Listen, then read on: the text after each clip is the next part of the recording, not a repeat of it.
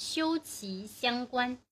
春秋时期，晋国的国君晋调晋调公姬周，年轻的时候曾因受到晋国公的排挤，无法挽留在国内，只好客居周地洛阳，在周朝世卿单襄公手下做事儿。单襄公很器重他，把他请到了自己家里，就像对待贵宾一样的招待他。姬周虽然年纪轻轻，却表现得十分老成持重。他站立的时候稳稳当当，毫无轻浮的举动；看书的时候全神贯注，目不斜视；听人讲话的时候恭恭敬敬。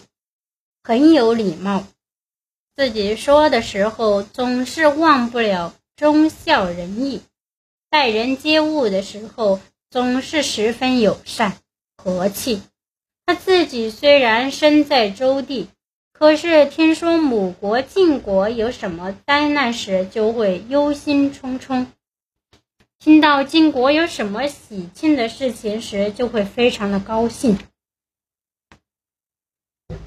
所有的这些表现，单襄公都看在眼里，认为他将自己的忧愁、喜乐与晋国的命运连连在一起，是不忘本的表现，将来一定大有前途，肯定能回到晋国去做个好国君。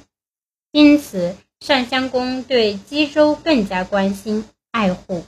不久，晋国国内发生内乱。原来一直害怕失去权力而排挤的王室公子晋晋厉公被大夫栾书中行衍所杀，晋国政局陷入了大动荡。于是，晋国大夫就派人到洛阳来把姬周接了回去，让他做了晋国的国君。晋悼公继位时年仅十四岁，即位初便承担起了复兴霸业的重任。晋国朝野上下都对他寄予厚望。晋悼公首先将立功之死之死归罪于立功心腹夷夷阳武等人，既对立功被杀向国民做了交代。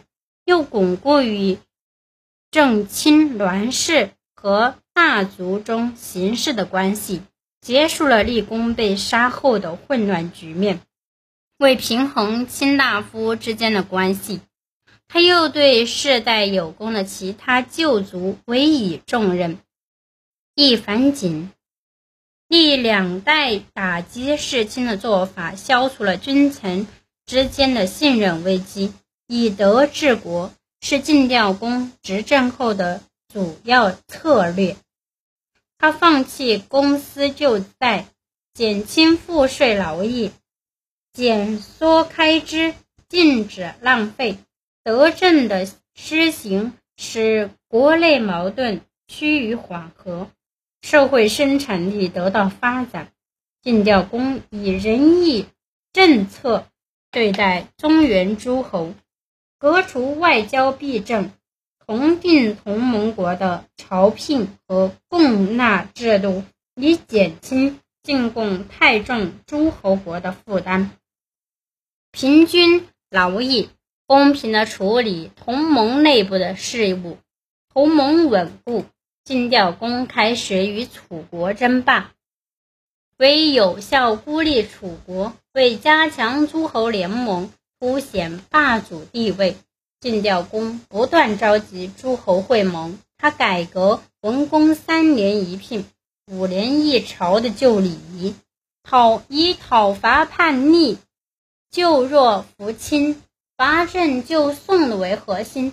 从公元前五百七十一年到公元前五百六十二年。